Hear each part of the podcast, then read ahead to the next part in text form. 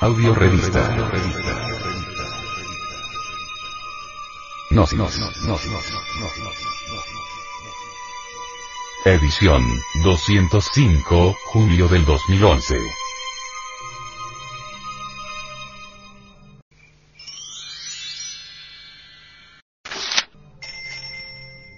Introducción.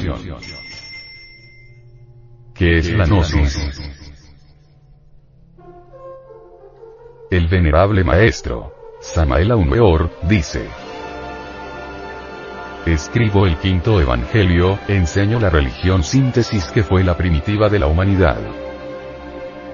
La doctrina de Jano de los Ginas.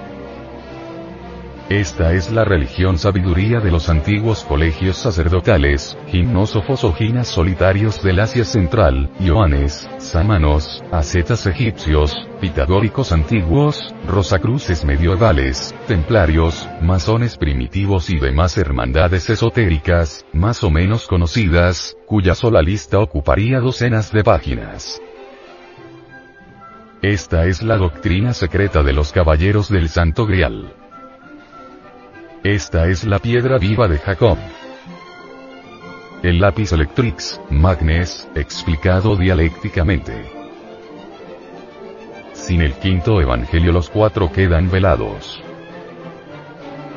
Escribo para rasgar el velo de Isis. Es urgente de velar para enseñar. Es necesario predicar el evangelio del reino en todas las naciones del mundo. Predicar sin develar equivale a no enseñar. Necesitamos explicar los cuatro con el quinto. El Evangelio del Reino no ha sido predicado jamás porque nunca ha sido explicado. Los cuatro están en clave y por eso nadie pudo jamás explicarlos esencialmente. Con el quinto resplandece la luz en las tinieblas. Como quiera que los estudios gnósticos han progresado extraordinariamente en estos últimos tiempos, ninguna persona culta caería hoy, como antaño, en el error simplista de hacer surgir a las corrientes gnósticas de alguna exclusiva latitud espiritual. Si bien es cierto que debemos tener en cuenta en cualquier sistema gnóstico sus elementos helenísticos orientales, incluyendo Persia, Mesopotamia, Siria, India, Palestina, Egipto, etc. Nunca deberíamos ignorar a los principios gnósticos perceptibles en los sublimes cultos religiosos de los nahuas, toltecas, aztecas, zapotecas, mayas, chipchas, incas, quechuas, etcétera, etcétera, etcétera. De Indoamérica. Hablando muy francamente y sin ambajes diremos. La gnosis es un funcionalismo muy natural de la conciencia, una filosofía perennicet universalis. Incuestionablemente, Gnosis es el conocimiento iluminado de los misterios divinos reservados a una élite. La palabra gnosticismo encierra dentro de su estructura gramatical la idea de sistemas o corrientes dedicadas al estudio de la gnosis. El adjetivo gnóstico puede y hasta debe ser aplicado inteligentemente tanto a concepciones que en una u otra forma se relacionen con la gnosis como con el gnosticismo. Prenóstico es aquel que en forma concreta, evidente y específica, presenta algún carácter en cierta manera detectable en los sistemas gnósticos, pero integrado ese aspecto en una concepción intoto ajena al gnosticismo revolucionario. Pensamiento que ciertamente no es y sin embargo es gnóstico.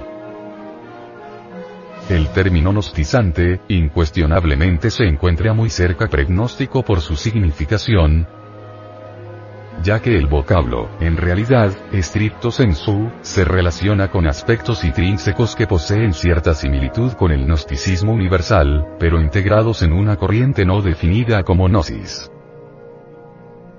La jana, nana, o gnosis, es la ciencia de Jehová pero, se hace necesario aclarar que en ningún momento estamos haciendo alusión a un Jehová antropomórfico. Solo hemos querido referirnos específicamente al Jehová íntimo, al Divino Padre Madre individual. Jehová, el Padre Madre secreto de cada uno de nosotros, es el auténtico Jehová. Jod como letra hebrea es el membrún viril el principio masculino. Eve Eva, es el Yoni, el cáliz divino, el eterno principio femenino. El divino rabí de Galilea, Jesús de Nazaret, en vez de rendir culto al Jehová antropomórfico de la judería, adoró a su divino macho hembra Jehová, el Padre Madre interior.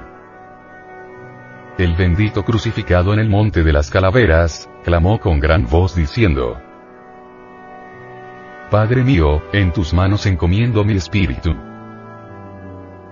Su divina madre, María, le acompañó en el Vía Crucis. En efecto, la concepción artificiosa de un Jehová antropomórfico, exclusivista, independiente de su misma obra, sentado allá arriba en un trono de tiranía y despotismo, lanzando rayos y truenos contra este triste hormiguero humano, es el resultado de la ignorancia, mera idolatría intelectual.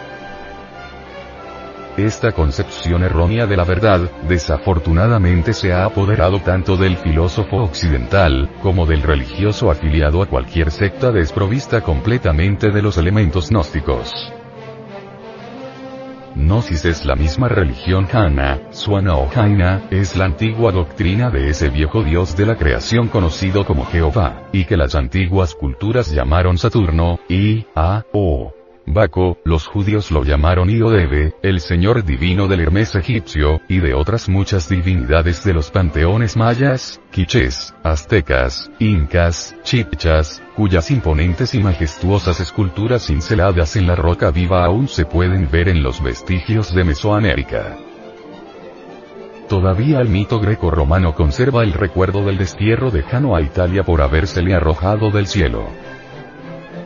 Esta es la recordación legendaria de su descenso a la tierra como instructor y guía de la humanidad para dar a esta, la primitiva religión natural Jaina o Gnosis. Gnosis, Jana o Jaina, es también obviamente, la maravillosa doctrina chino tibetana de Dan, Chan, Disan, Suan o Dayan Choan, que se fundamenta en el Evangelio de Pedro. El sexo, la piedra filosofal. La doctrina gnóstica es más antigua que el propio brahmanismo. Doctrina de salvación realmente admirable de la que en el Asia Central y en China quedan muchísimos recuerdos donde aún encontramos, por ejemplo, la supervivencia de la simbólica cruz jaina o suástica de Swan, el Axa, el cisne, el ave fénix, la paloma del Espíritu Santo Paráclito, alma del templo del Grial, no uso espíritu que es el ser y del hombre real. La gnosis, con su esoterismo de fondo, nos conduce por la vía sexual hasta la encarnación del verbo y la liberación final, o sea, la llamada salvación. La síntesis de las religiones. La gnosis es la síntesis de todas las religiones. Gnosis encontramos en el brahmanismo, en el budismo, en el sintoísmo, en el cristianismo, en el islamismo, etcétera, etcétera disentimos con el Dr. Edward Conce, estudioso británico del budismo, que sugiere en su obra Budismo and Gnosis. Los budistas estuvieron en contacto con los cristianos gnósticos en el sur de la India. Piensa el Dr. Conce que las rutas comerciales entre el mundo grecorromano y el lejano oriente se estaban abriendo en la época en que florecía el gnosticismo, 80-200 d. C.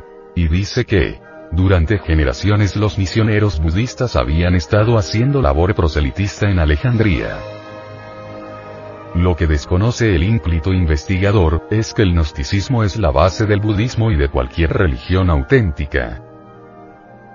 Por eso es que encontramos fuentes gnósticas en todas las tradiciones religiosas cuando hacemos un estudio comparativo de religiones.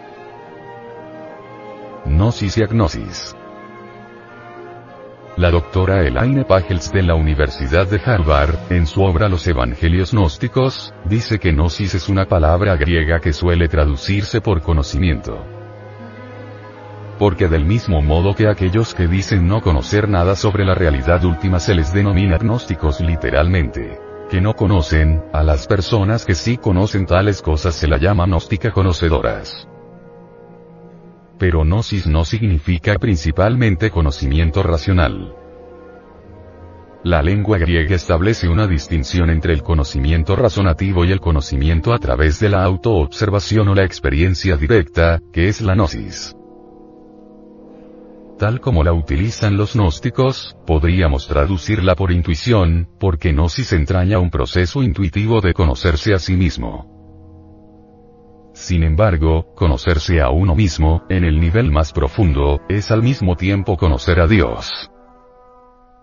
Este es el secreto de la gnosis.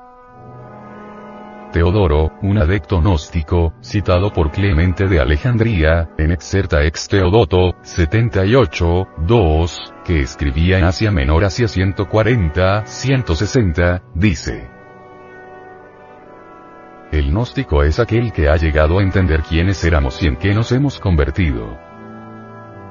¿Dónde estábamos? ¿Hacia dónde nos apresuramos? ¿De qué se nos está liberando? ¿Qué es el nacimiento y qué es el renacimiento? Otro adecto gnóstico, citado por Hipólito, en Refutación Somnium Baeresium, octavo, 15, 16, llamado Noimo, enseña así. Abandonad la búsqueda racional de Dios y la creación y otros asuntos de parecida índole. Buscadle tomándoos a vosotros mismos como punto de partida. Averiguad quién hay dentro de vosotros que se adueña de todo y dice. Mi Dios, mi mente, mi pensamiento, mi alma, mi cuerpo. Averiguad las fuentes del pensar, del gozo, del amor, del odio. Si investigáis cuidadosamente estas cuestiones, le encontraréis en vosotros mismo. El fundador de las actuales instituciones gnósticas del mundo, venerable maestro, Samael Aumeor, manifiesta.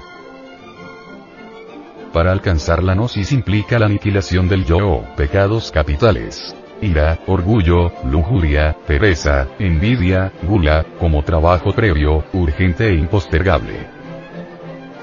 El yo está constituido por sumas y restas de elementos subjetivos, inhumanos, bestiales. La conciencia, embutida, embotellada, enfrascada, entre los diversos elementos que constituyen el yo, desafortunadamente se procesa dolorosamente en virtud de su propio condicionamiento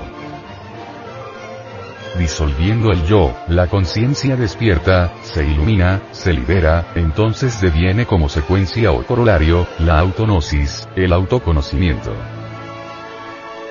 En nombre de la verdad declaramos solemnemente que el ser es la única real existencia, ante cuya transparencia inefable y terriblemente divina, eso que llamamos yo, pecado, es meramente tinieblas exteriores, llanto y crujir de dientes. Para la antropología gnóstica, la autonosis del ser, dada su vertiente antropológica del espíritu, resulta algo decididamente salvador. Cuando alguien se conoce a sí mismo ha logrado identificarse con su propio ser divinal, e identificarse con el propio espíritu es eso lo que podemos y debemos definir como autonosis. Los gnósticos saben muy bien que la autonosis del ser es un movimiento suprarracional que depende de él, que nada tiene que ver con el intelectualismo.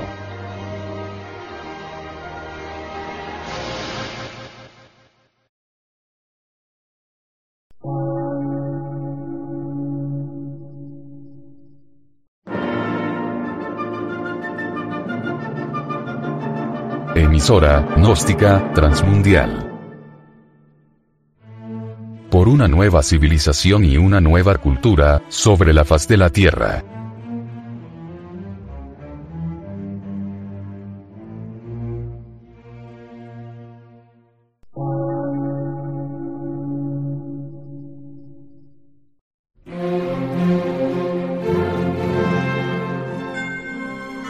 Medio de radiodifusión científico, artístico, místico y filosófico. De la Asociación Colombiana de Centros de Estudios Gnósticos, Antropológicos, Psicológicos y Culturales. A. C.